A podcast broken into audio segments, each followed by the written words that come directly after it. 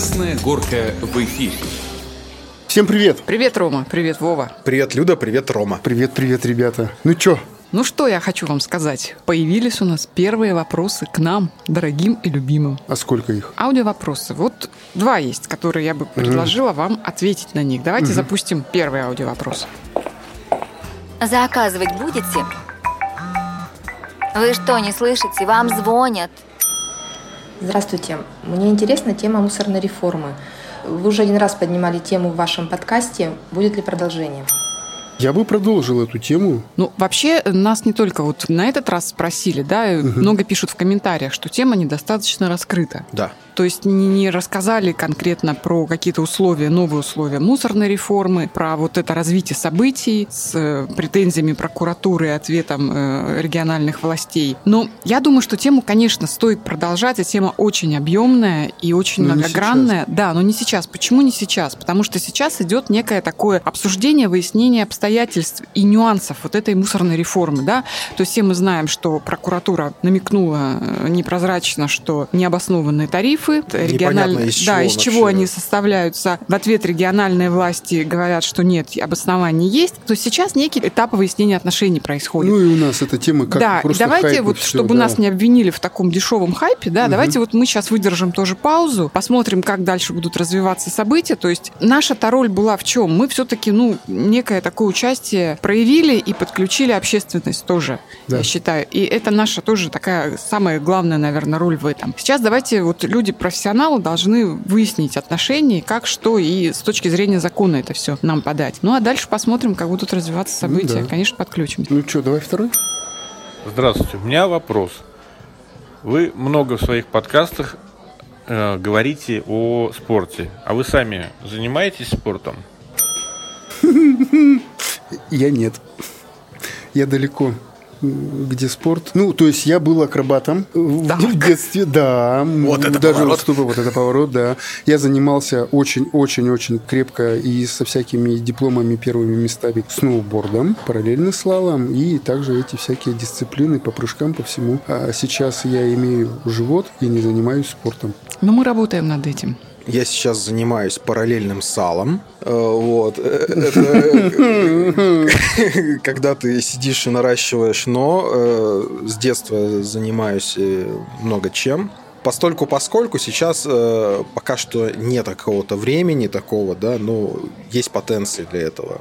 Люда, Ну, твой вообще, я, инь-янь. а вообще я думаю, что вот у нас Вова, это, конечно, такой спортсмен-теоретик, потому что из нас троих это, наверное, самый спортивный. образованный человек в сфере спорта, потому что, ну, столько, сколько от него вот за эти эпизоды я вот раньше, Спортивный наверное- очкарик.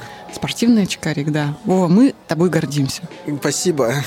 Люда, твой-то инь-янь. Э, Слушайте, ну у меня со спортом всегда было очень сложно. Я, наверное, скорее болельщик, чем спортсмен.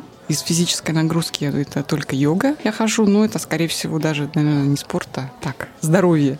Потому что позвоночник и спина – это наше все. Всем советую. А так я очень люблю волейбол и, и хожу, болею за нашу команду и, и вообще. Ну вот, ответили. Ребята, спасибо вам за аудио-вопросы. Если еще, пожалуйста, стартанули, запустили. Еще Если- раз проговорим, что можно их задать в личных сообщениях в группе ВКонтакте, на страничке Инстаграм в Директ можно. То есть нажимаете кнопочку с микрофончиком в личных сообщениях и записывайте свой аудио-вопрос не более 25 секунд. Самые интересные прозвучат в эпизодах будущих, и мы обязательно ответим. Ждем. Кафе «Красная горка». Ну что, а сегодня?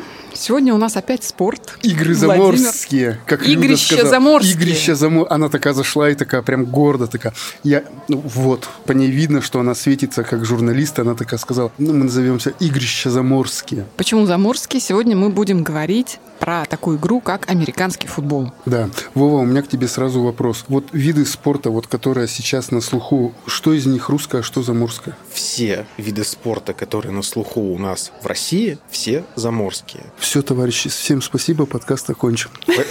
Поэтому я говорю, что когда у некоторых людей возникают какие-то болевые ощущения в каком-то месте, когда они слышат американский футбол, я хочу их вот э, остановить и сказать, ребят, канадский хоккей, британский футбол, Американский волейбол. Американский баскетбол. Давайте мы тогда будем называть вещи своими именами, и тогда у нас ничего не останется. Ну, для меня вообще, кстати говоря, было открытием, что у нас в Череповце и Вологде есть американский футбол, есть команды, но с американским футболом я познакомился в Череповце. Это были 90-е годы, когда у нас как грибы росли видеосалоны. Вот, и, естественно, когда ты в видеосалоны ходил, то там ты смотрел молодежные фильмы там всякие, и вот эти вот девочки, которые вот одеты были такие, что же это за девочки, почему они такие красивые? Ты сейчас это про те че- фильмы-то вообще? Э, Да. Ну, в- ну, это же черлидеры, черлидеры, вот. И хотелось узнать, что это. То есть, и э, было такое в диковинку, прям вот от- открытие, что при школах, университетах, при учебных заведениях... Кстати, есть- практически ведь в каждом молодежном фильме да, фигурирует какая-то спортивная команда. Потому что тема для вообще а очень сейчас все популярная. меньше и меньше Нет, я имею в виду вот, да, американские вот эти фильмы, то есть Да. обязательно что-то, кто-то участвует, обязательно есть болельщики, какое-то противостояние, да? Это Мгм. ведь, ну, вот очень много. Да-да-да, и с Никитой мы вот случайно познакомились, он-то мы-то в Череповце, он в Вологде, и тут вот так вот звезды легли, а он такой, а вот есть у нас американский футбол, я говорю, ух ты, давай сделаем. То есть я причем дал согласие сразу, хотя я в спорте не бум-бум, ну ты, наверное, тоже. И вот, а у нас же есть Вова, Конечно. а Вова молодец. И, Вот. кстати, сейчас Рома говорит как раз про Никиту Шемякина, который Да. будет э, сегодня гостем нашего эпизода. Это капитан команды «Викинги» из Вологды. Да, Капитан команды американского футбола как раз. вот, да. И давайте вот про американский футбол-то вообще поговорим. То есть я насколько вот посмотрел эту тему, Вов, вот, наверное, больше вопрос к тебе. Американский футбол, это же он не профессиональный вид спорта, да? В У стране, нас в да. стране, да, он не профессиональный, причем э, очень интересный такой факт, что э, американский футбол развивался еще в советское время. А что раньше это было, э, курица или яйцо, регби или американский футбол вообще в мире? А вообще регби. Регби, да? Да, регби. Два интересных факта, да, вот э, как зародился вообще американский футбол, да, это, ну, грубо говоря, два случая. Вот если бы вот эти два момента не произошли, то, может быть, и не было. А во время футбольного матча 16-летний Уильям Уэб Эллис схватил мяч и побежал в сторону соперников. И тут родился футбол. Ну, то есть это как бы вот эта фишка. То есть, Ну, то есть э, он нарушил правила. Он нарушил правила, да, он побежал. То есть люди такие, ого, а что так можно было? И все, классический футбол пум, и все туда побежали, короче. В общем, у меня сложилось такое впечатление, что вот американский футбол у нас э, где-то вот он в стороне, да, его комитет по спорту у нас главный, или как это Вов называется? Министерство спорта. Министерство спорта его не воспринимает как бы всерьез, да, ну, по каким-то там, по какому-то ну, ряду значит причин. не воспринимают? Нет инфраструктуры, да, нет вообще как бы кучи законодательной какой-то касаемо этого вида спорта. Нет такого количества команд, игроков. То есть он не развит, он на самом деле, то есть он когда-то был, но сейчас, в общем-то, он Ну, в таком Нет, ну а как, состоянии. подождите, подождите, а как должно это получиться? То есть появляется вид спорта, он такой моментально развитый, и Федерация спорта, или как комитет по спорту, Министерство спорта такая, о, давайте его внесем в реестр. У меня куча вопросов, конечно же, в голове возникает сразу же, нежели ответов, потому что мы понимаем, что у нас за последнее вре- время появились там керлинг, да, который стал все-таки олимпийским. Олимпийским даже, да-да-да. да. У нас э, команда... Там пара лет вроде, тройка, да, Да, тысячи да, на да, тебе. хлоп и все, да. Да. То есть вопрос заинтересованности определенных лиц, которые на это выделяют деньги. Ну, кто-то там, должен лоббировать, во-первых, все эти интересы, да? Кто-то должен за этим стоять. Ну, должны как-то звезды сложиться. Но в целом, да, мне тоже непонятно, как американский футбол должен получить поддержку с государства. Ну, сейчас, наверное, невозможно, потому что есть Мне слово кажется- американский. Ну да, То есть вопрос в названии, назовем это э, лапта. Ну, И, и все, и сразу будет поддержка. Ну да, у нас капучино же называли Русиан. Русиана, да. Во-первых, мы не можем сказать, что спортом у нас в России не занимаются. Что касаемо американского футбола или бы какого-либо там другого футбола, неважно, да, государство должно как-то помогать организовывать это. Финансово помочь в организации, а там уже надо посмотреть. Но опять же, вот у меня до сих пор, вот э, я не понимаю ответа, э, не нахожу ответа, что первично, да. То есть это сверху должно быть некий такой э, посыл, что, ребят, вот вам инфраструктура, вот вам разработанное положение, да, вот вам зал, вот там размеченное поле специальное, занимайтесь. А заниматься опять кому, да? То есть, ну, вот, может быть, и нет у нас так столько Нет, желающих. в полях, допустим, у нас проблем, я как понимаю, нет. Вот мы с Вовой общались. После вот этих чемпионатов, олимпиад и всего остального, э, народы в Нет, нет, нет, регионах не, не могут это, понять, Ром. куда деть вот Либо это все. это снизу должна быть такая инициатива, должны быть вот ну такое мощное движение, и тогда представители Министерства спорта говорят, ага, смотрите-ка, сколько у нас желает и занимаются, и болельщиков приходит, и люди вот что-то предпринимают для развития этого спорта, давайте мы им поможем. Вот смотрите, вот, вот эта ситуация сейчас, э, опять же, да, это вот была сродни, когда э, американский футбол зарождался на Западе. Была такая же проблема. То есть придумали американский футбол, народ потянулся, начал играть, ну вот как развлечение, да, но они не знали, они не понимали, как подтянуть зрителя под это дело.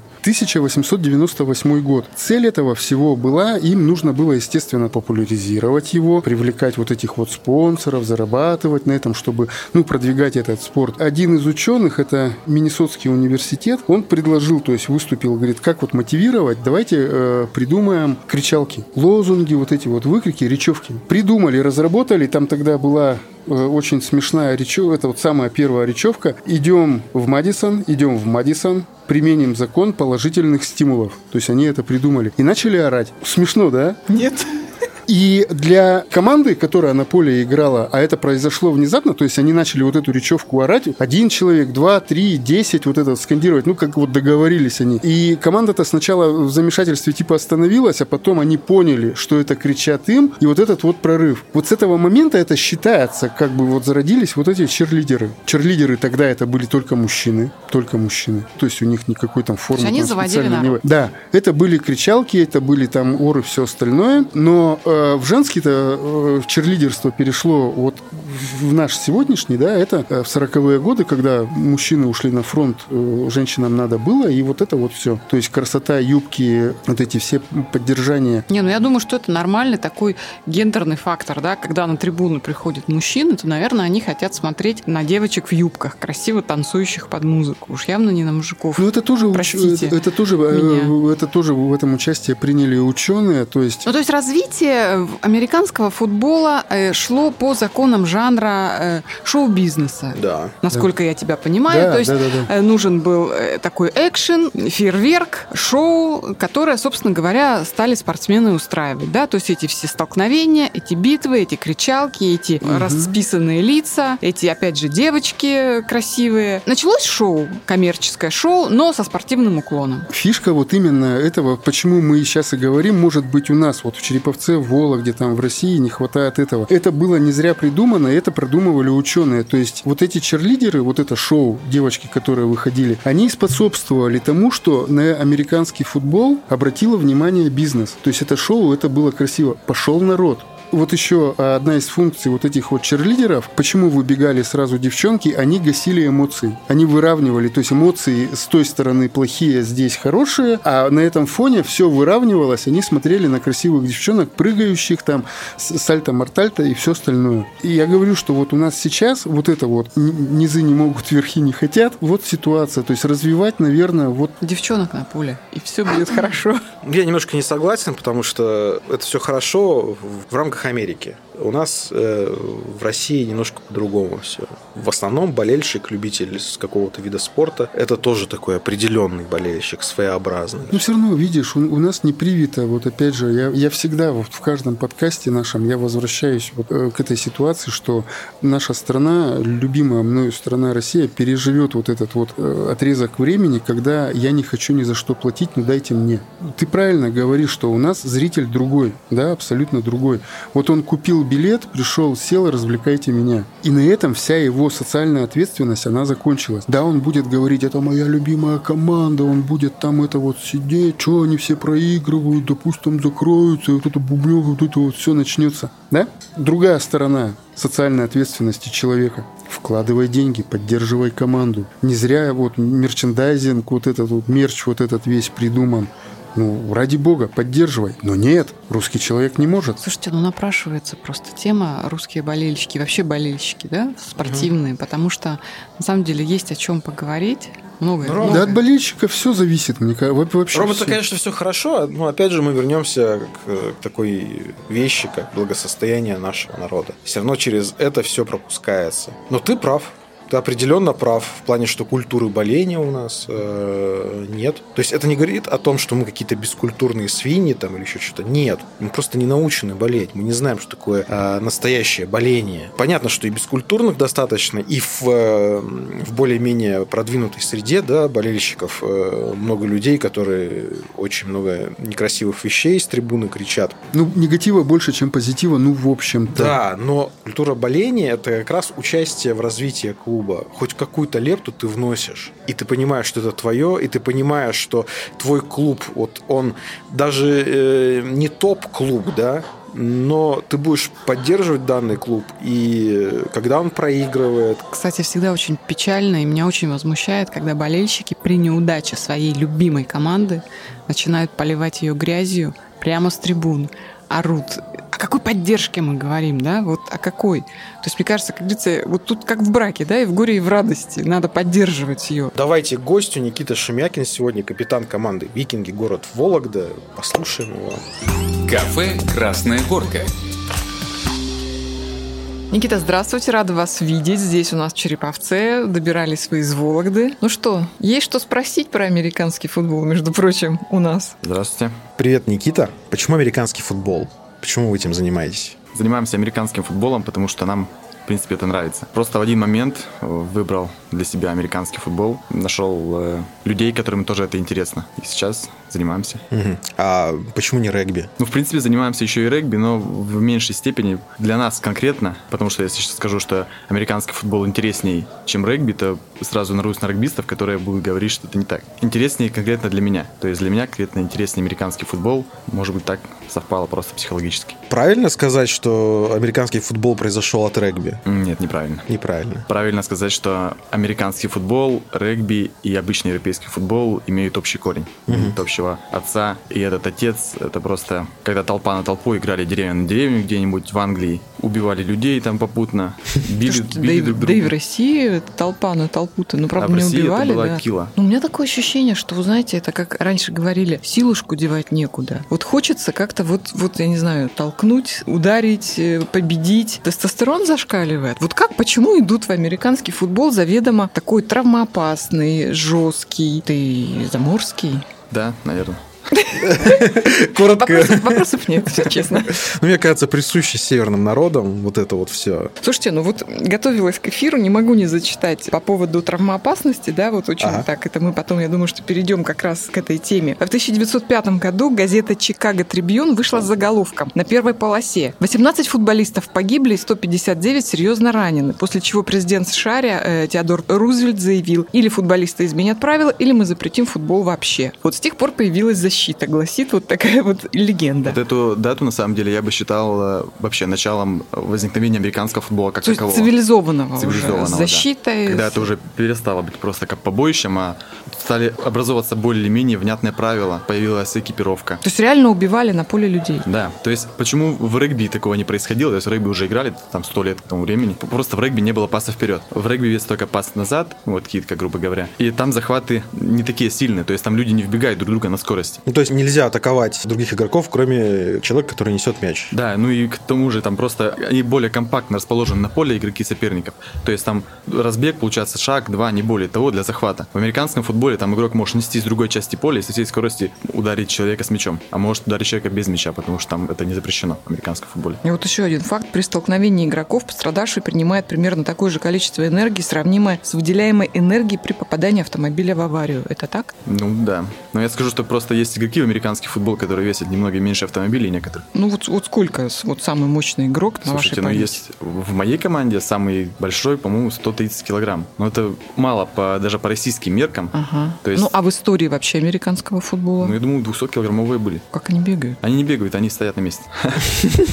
У них задача такая, то есть у них задача там э, защищать квотербека. Они очень сильные, как показывает практика. То есть если мы посмотрим даже американский футбол, НФЛ профессиональный, мы увидим там довольно много людей, заплывших жирком, грубо говоря. Они не слабже, как показывает практика, качков, но они резче их, они быстрее их. Этот жир им не мешает быть резкими одновременно. Отбросим вот эти заклинания. Квотербек это что? Квотербек это, грубо говоря, главный игрок в нападении, игрок, который имеет право сделать пас вперед. Ну, мы поясняем для наших э, слушателей, потому что не все знакомы с американским футболом, и термины дисциплинами. Давайте вернемся к нам, в Россию. Почему у нас нет профессионального американского футбола? Профессиональный американский футбол, даже в Соединенных Штатах Америки, если мы посмотрим, то это что-то такое, что не поддерживается государством на каком-то бюджетном уровне. То есть это капитализм чистой воды. То есть это коммерческий проект Да, это какого-то там проект. частного лица или корпорации. Это или, да? обязательно должен быть прибыльный проект. То есть в Америке это приносит огромные деньги. В России как бы такого, само собой, нет еще. Но Ну, наверное, это в Америке самый смотрибельный такой, да, вид э, спорта. с большим отрывом он идет от бейсбола и от хоккея и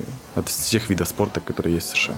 То есть это не профессиональное, но вам все равно приходится оплачивать. Это судейство, это организация аренды стадиона. То есть где вы играете вообще? Мы играем в Волге на стадионе «Динамо». Все оплачивается из нашего кармана, из кармана игроков. У нас есть ежемесячный взнос. За эти деньги мы арендуем тренажерный зал, за эти деньги мы арендуем тренировочную площадь, закупаем новую экипировку. Этих денег, конечно же, не хватает. Даже если посчитать 30 человек, все равно это 30 тысяч в месяц. У нас аренда зала 25 тысяч в месяц, аренда второго зала еще 6 тысяч в месяц, аренда игрового поля еще 6 тысяч в месяц. Ну, в общем, добавляем свои постоянно. То есть есть оргкомитет команды, который периодически скидывается, добавляем. Как же надо любить спортом-то заниматься, а если еще и вот так? А так, хотел вернуться немножко к теме по поводу того, почему у нас не получается делать прибыльными частые проекты в спорте, а как в хоккее, в волейболе, в футболе, в американском футболе. Это все из-за проблемы боления. У нас нет у людей такого желания поддержать команду в финансовом плане. То есть как в Америке на этом все держится. Ну, болельщики пришли на матч хоккейной команды, не все в атрибутике своей команды, которую купили в официальном магазине, на официальном сайте заказали. Когда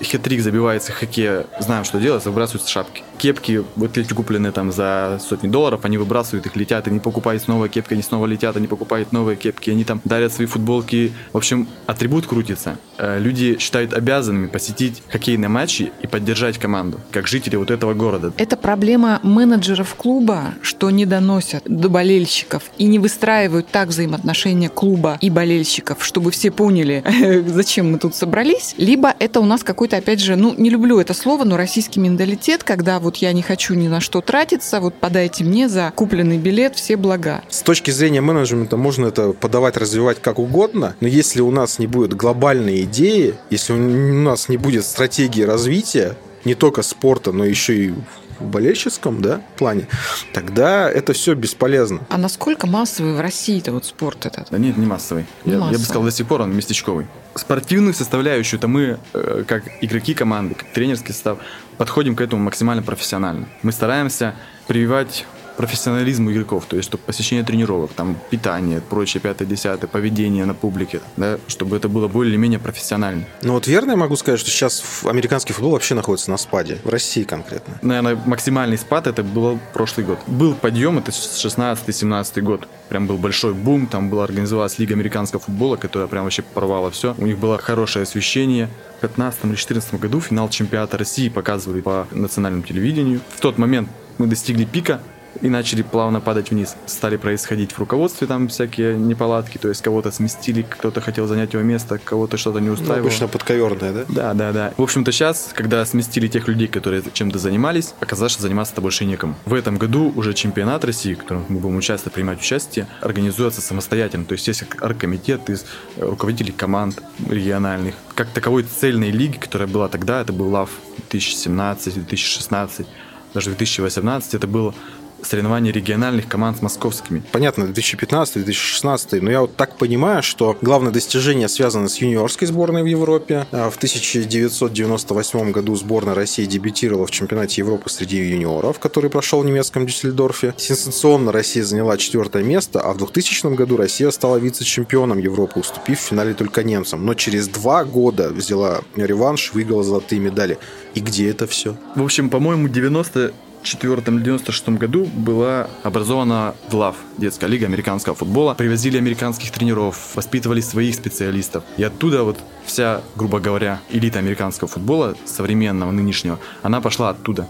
То есть, когда игроков с детства выращивали опытные специалисты, И россиянам так пришлось по душе. Э, на стадионы же ходило много людей, смотрели этот американский футбол, всем нравилось. Но в один момент кто-то из руководителей потерял интерес. Была большая яма. Вот. Кто-то потерял интерес. Ну, вдруг что-то не сложилось. Кого-то сняли с должности. У нас разваливается система, которая создавалась годами. И риторический Да. вопрос, да, вот почему так происходит. Если мы говорим о том, что в той же Америке это некие коммерческие проекты, которые приносят прибыль. Ну, то есть это бизнес-план, когда вот появляется команда, это не есть некий бизнес-план, бизнес-проект. Ну, на самом деле в Америке тоже стоит более-менее на людях, но в Америке люди от этого имеют огромные деньги. А у нас это тоже стоит на людях, но люди от этого не имеют ничего. Когда мы говорим про Америку, мы забываем небольшой нюанс, и он очень важный. Футбол американский, бейсбол, хоккей, все это начинает э, становиться именно со школьных лет. Школа, институт, колледжи это преподают. Дети знают, что они занимаются не просто так, они знают, что есть система скаутинга. Их могут заметить, их могут пригласить. Мгм. Они могут подписать контракт, заработать какие-то деньги для того, чтобы оплатить свою дальнейшую учебу. То есть есть выстроенная вертикаль. У нас же этого нет. И как раз, когда мы говорим о том, что почему это все вот так вот разваливается, потому что если нет опоры, если нет системы, то тогда все и разваливается очень быстро. Да, все правильно. Сейчас, чем я занимаюсь на должности руководителя команды, я пытаюсь сделать так, чтобы система работала и после меня, если вдруг когда-то мне это станет неинтересно, вдруг, мало ли, я куда-то перееду или что-то, чтобы команда не развалилась, продолжала существовать. Формирование детской команды, формирование юниорской команды. Мы пытаемся привести тренера, свой тренажерный зал. Если это обрастет мясом, то это уже не распадется от того, что один человек потеряет интерес. Расскажите, пожалуйста, вот про ваш клуб «Викинги». Где вы сейчас играете а, и какие у вас задачи? Куда вы собираетесь? Есть такой прекрасный турнир, как э, Открытая лига Черноземья. Мгм. То есть, ну, само название говорит о том, что там э, она образовалась на Черноземье, то есть команда Черноземские, там Тула, Воронеж, э, Брянск, Рязань, не знаю, что там еще рядом, а Курск, Орел. Они между собой играли там уже долгие годы, у них был свой турнир, они никуда больше не заявлялись, ни в ЛАВ, никуда, играли между собой. И когда у нас возник вопрос, что ЛАВ перестала существовать, мы общаемся с ребятами, ну, с руководителями из других северных команд. И мы своим дивизионом присоединились э, к открытой лиге Черноземья, когда там было совсем еще мало участников, то есть в этом году еще на стадии заявок. Но потом, я так понимаю, что руководители других команд посмотрели, что турнир намечается интересный, что вот север уже там, из юга команды, даже из Краснодара есть. И многие московские команды тоже туда подали заявку. Сейчас это очень интересный будет турнир с довольно равным составом, где нет явного фаворита, где нет явных аутсайдеров, и команда может занять как первое, так и последнее место любая команда. Ну, мы рассчитываем занять первое. Ну, это, это правильно. Кто вас тренирует и откуда берутся вообще тренеры американского футбола? Сейчас нас тренирую я. Ага. Откуда взялся я? Сложный вопрос. Взялся я из обычного футбола, из европейского. Просто в один момент пришел в американский футбол, и во многих командах, в городских, да, в региональных, просто появился человек, который переезжал из Москвы или там иностранец какой-то приезжал и начал организовывать. Это один путь развития, то есть он передает свой опыт другим людям. Второй путь развития это когда игроки собираются и начинают там по картинкам, по фильмам, по каким-то играм компьютерным изучать американский футбол. Грубо говоря, у нас так и происходило. То есть, когда мы уже поняли, что путь в никуда, нам нужны более базовые знания, чтобы тренировать, чтобы развивать себя, чтобы развивать ребят в команде, мы стали приглашать специалистов на лагеря, сами ездили на лагеря к другим тренерам. К нам приехал тренер из Ярославля. Год мы оплачивали услуги тренера, то есть он нас тренировал, он очень много нам дал новых знаний. Потом играл за Череповецкую команду, где тоже был тренер с большим опытом. В прошлом году я играл за Ярославскую команду, где тоже был тренер. То есть потихоньку опыт копится, где ты ищешь сам данные. То есть более-менее базовое знание английского языка позволяет мне смотреть много всяких передач, э, которые на ютубе просто навалом, где можно разобрать технику любой позиции, любой момент игровой, ну от и до. Сейчас есть интернет, и сейчас заниматься может чем угодно. Э, У вас есть команда, есть ли детки, которые занимаются? Да, нас- Женская команда. У нас есть юниоры, которые от 16 лет, они занимаются взрослой командой. У нас в этом году очень молодая команда будет, я думаю, что самая молодая в лиге, потому что у нас очень много юниоров. Даже школьники, старшеклассники младшие курсы учебных заведений. Есть девочки у нас, которые играют во флаг футбол. Флаг футбол это бесконтактная версия американского футбола. Если в американском футболе нужно, чтобы остановить передвижение игрока с мячом, его нужно приземлить, то есть уронить на пол, на землю. Во флаг футболе здесь флажки, и флажок достаточно сорвать, и в этом месте будет остановлен игрок. Очень интересная игра. Завалить девочку нельзя. Завалить девочку нельзя. Есть э, самая детская группа от 7 до 9 лет.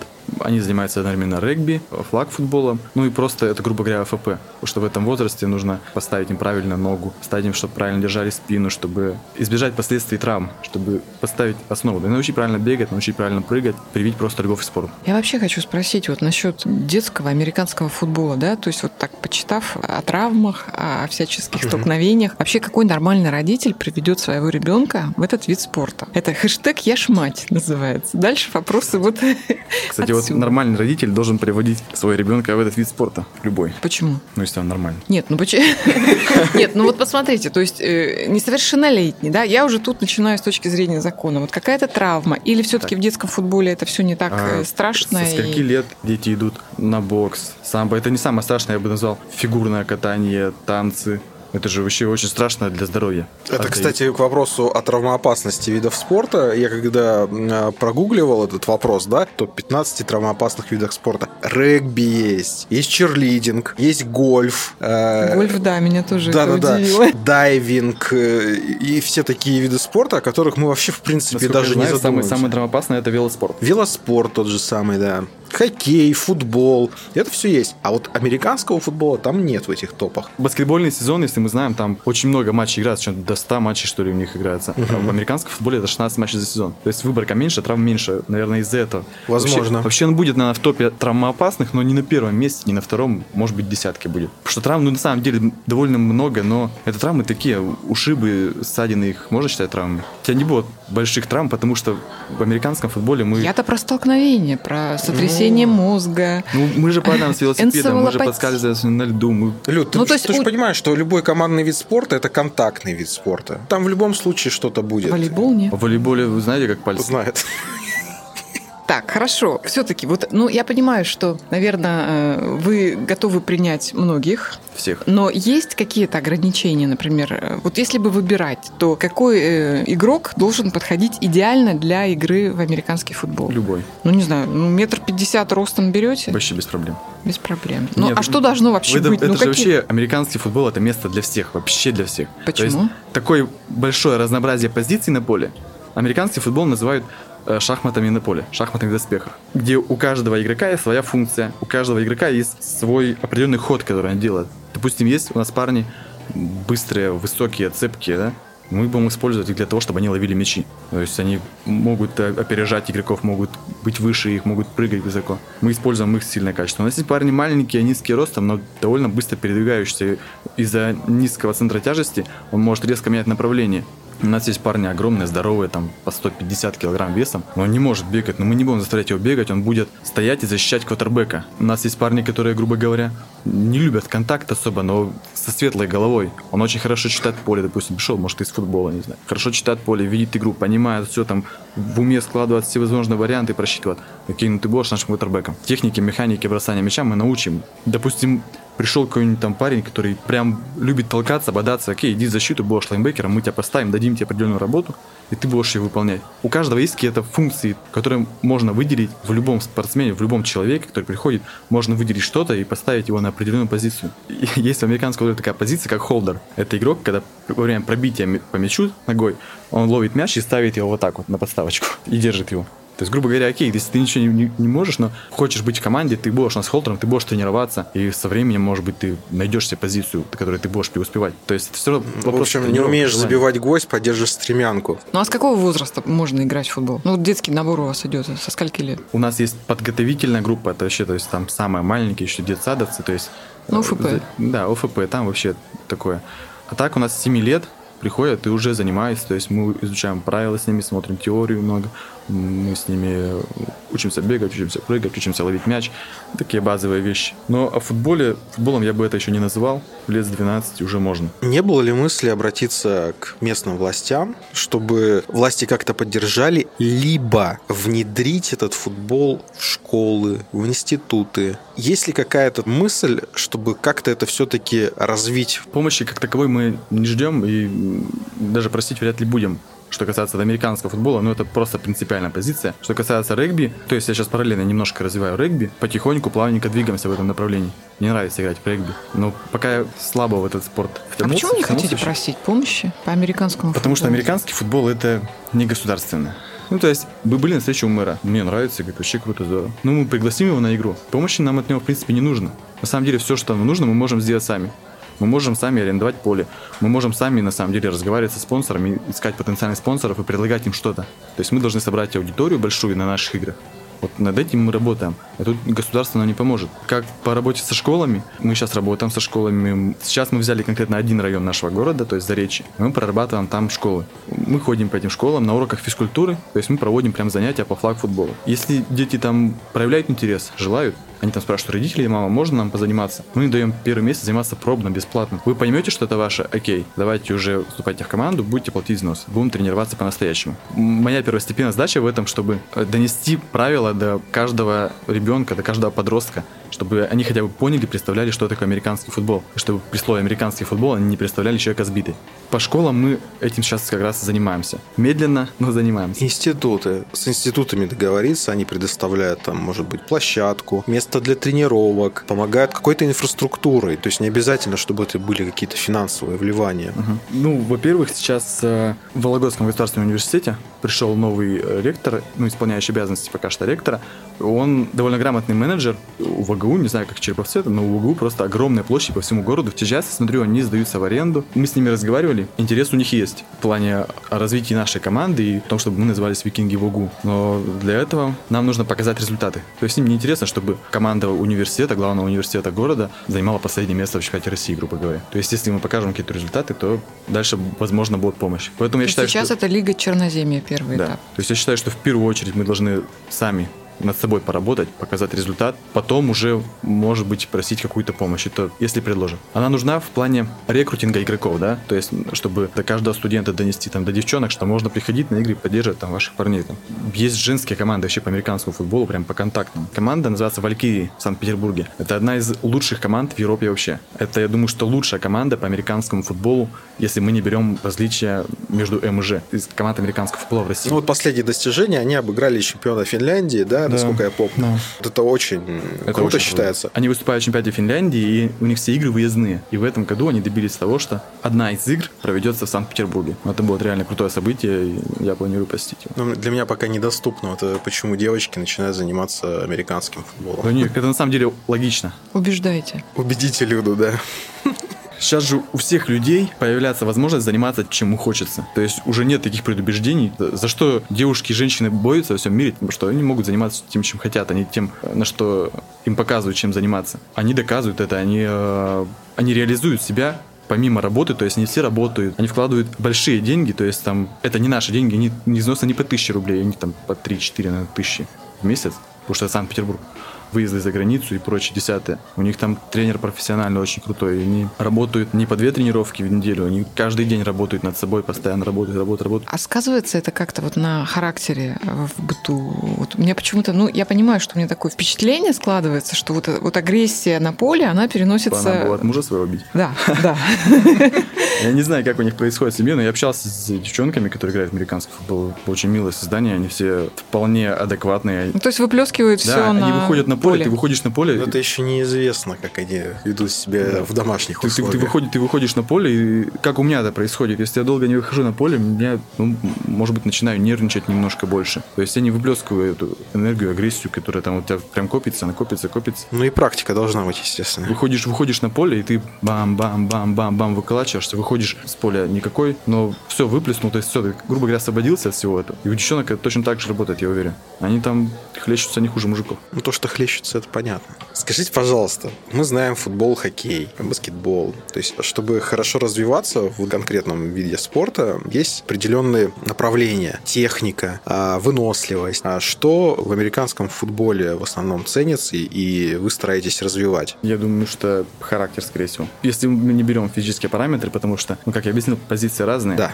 И кому-то, Да. Мы это нужно... уже поняли. Кому-то нужно там иметь крепкие ноги, кому-то нужно там максимально высоко прыгать, кому-то нужно там максимально крепко на них стоять, кому-то нужно очень резкий старт. Нужно научиться доминировать на поле. Если ты будешь в уме доминировать, то есть ты будешь понимать, что ты сильнее своего оппонента, ты, скорее всего, будешь побеждать. А у вас происходит так, как, ну, я могу судить по работе и по играм американского футбола только по фильмам, поэтому вот если что, поправьте. У вас происходит перед началом, во-первых, в раздевалке, когда тренер это, говорит нужные слова и вызывает те чувства, которые необходимы на поле, что касается доминирования и характера, а потом, когда игроки выходят на поле, они, значит, некие устрашающие кричат э, фразы, движения производят, чтобы Да, что запугать. касается вот этих вот речей, я думаю, что я могу написать диссертацию, мастер такого слова. А давайте сейчас прямо парочку. Нет, спасибо. Я думаю, что там лексика не для эфира. Это происходит, на самом деле, в эфире вот такое не сказать. Если, мне кажется, ты увидишь со стороны, это будет казаться пафосно и, ну, не к месту. Но там совсем другая атмосфера. Ты стоишь в раздевалке, и ты пытаешься настроить ребят прям, ну, настоящую войну. То есть ты приходишь, там, у меня часто говорите, вот мы викинги, мы пришли там убивать, насиловать и э, жечь избы. Ну, то есть вот такие вот вещи, вот часто не смотрятся нелепо, не ну, какие мы викинги, там, пришел, прилизанный мальчик, я не знаю, какой ты викинг, там, типа того. Снял ну, очечки, снял- положил снял очечки, положил. Ну, Там совсем другое. Там игроки, все, они пришли в раздевалку, они настраиваются на игру, они забывают о том, что там где-то есть что-то. Все, вот здесь начинается битва, здесь начинается война, им нужно стоять свою землю там или напасть на чужую землю. Эти эмоции может до того степени развить, что там у людей крышу сносит и очень мотивирует. Люди там после игры часто там игроки моей команды пишут, типа, там вообще был мощный заряд энергии, там очень понравилось. То есть, а что тренеру нужно? Тоже он готовится к этому, подбирает Нужно- слова, да, пишет текст, да, как да, это нужно, все нужно попасть в волну. Попасть в грубо волну. говоря, нужно Мгм. Уловить настроение, какое настроение есть у команды и пытаться там что-то такое подкопать, выдавить что-то. Потому что без настроя часто даже команда более сильная, но не настроенная, которая не попадет вот этот вот кураж, а может проиграть. Вот каждый раз мы говорим, да, про психологию в спорте, возвращаемся к роли тренера и к роли вообще психологии вот в настрое всего этого. То есть у нас были вот два футболиста, э, Дмитрий Радченко и Валерий Кичинов, тоже мы говорили вот о характере, о настрое, о том, что есть, что возможно воспитать, что невозможно.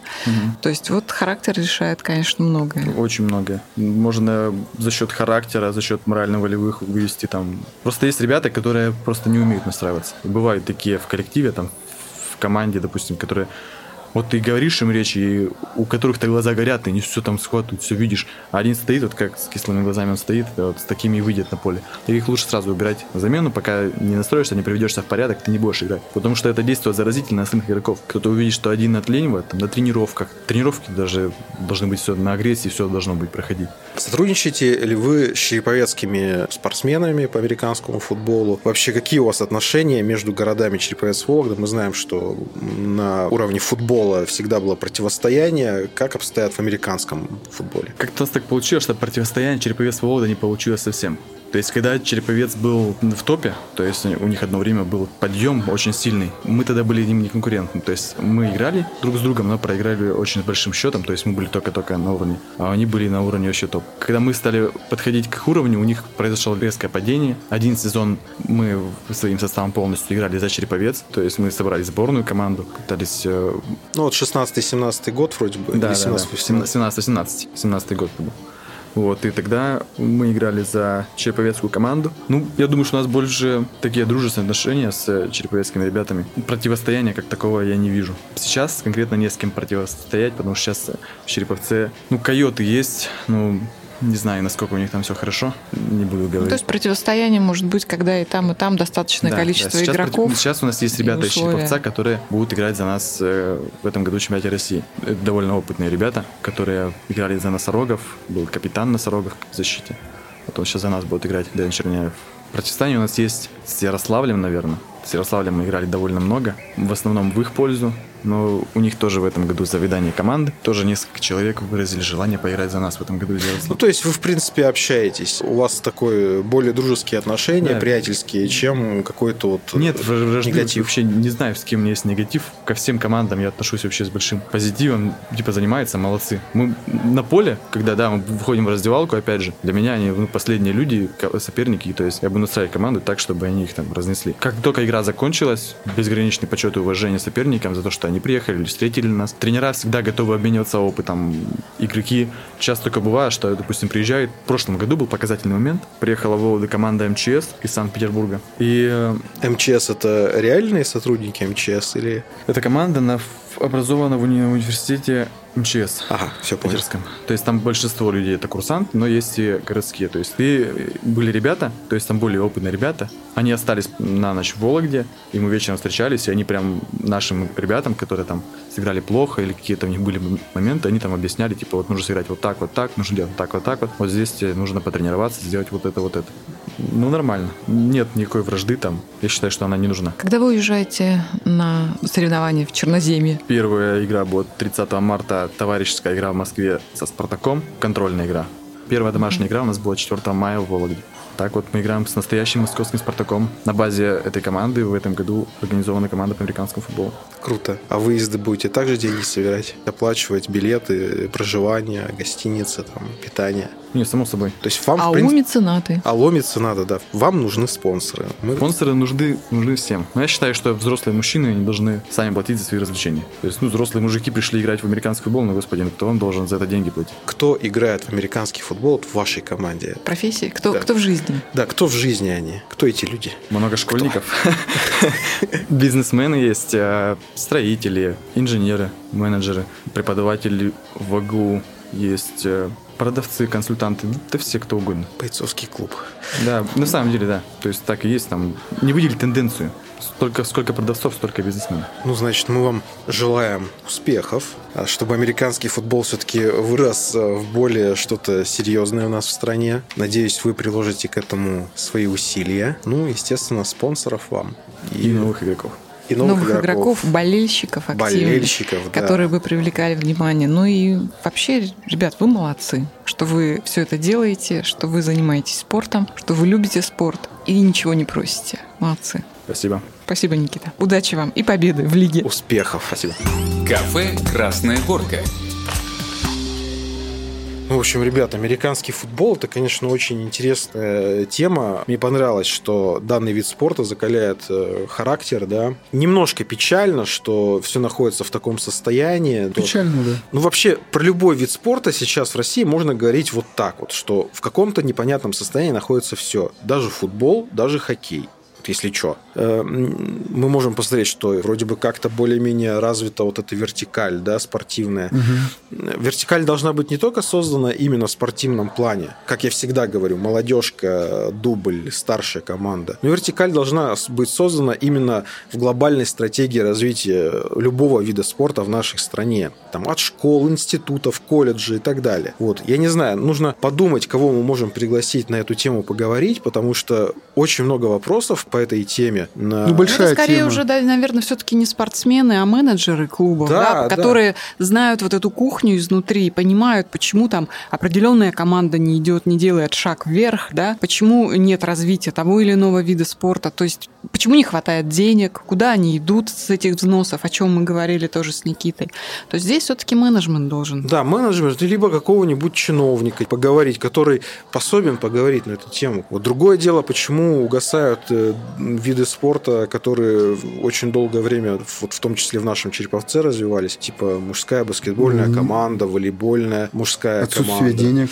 Вот здесь как раз и вопрос, что почему бы не найти э, в коммерческом... Нет, ну а зритель-то вот, допустим, есть. Я слушал Никиту, да, вот им надо отдать должное, это вот настоящие мужики, да, вот. При всем все отсечь, если вот он сказал, что мы сидим, говорит, в раздевалке, друг друга накачиваем, там вот это викинги, там тыры-пыры. И вот представьте эмоциональное состояние вообще человека, спортсмена, не профессионала, но спортсмена.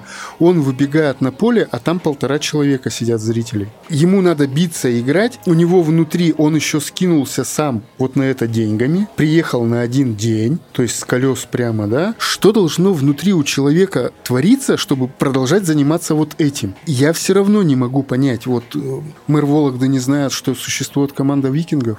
Мне кажется, знают. Почему не поддержать, если вот они играют? Это вообще редкий вид спорта, да, экзотический, ну вот так вот скажем. Ну а что было не Ну, экзотическим? у, у- там, допустим, Устюг молоко, Вологодская, там, ну вот у нас же есть продукты, да, у нас есть целый Ну, то лейбл. есть разные там. формы поддержки. Конечно, конечно. Ну я при этом и Но говорю, опять что... же, аудитория, и Никита очень правильно говорит о том, что если мы говорим про спонсорство, мы спонсору должны предоставить аудиторию. Аудитории, если полтора землекопа на трибунах. Они вот зажаты сейчас вот у Никиты. Они построили для себя коридор сами. И сами в этом коридоре они идут. Не может так получиться, что вы наберите аудиторию, мы вам дадим деньги. Ну, то есть поддержка ребятам нужна, хотя бы в качестве пиара. Пиар и деньги, это должно случиться вместе. Это должно как-то вот одновременно случиться, потому что вот, вот так вот не может быть. Но, безусловно, я говорю о том, что вот у вас есть институт. У институтов есть механизмы для помощи, предоставления площадок. Если это приобретет известность в рамках института, да, подтянутся институтская аудитория, не в плане даже спортсменов, которые будут играть в американском, но и зрителей. Это культурно можно привить вот таким образом. Прилипли к ним, и мы друг другу помогаем. Не обязательно, опять же, в финансовом mm-hmm. плане, да, а просто предоставлением mm-hmm. э, инфраструктуры. И тогда наверняка вдруг запляшут облака. Облака, да.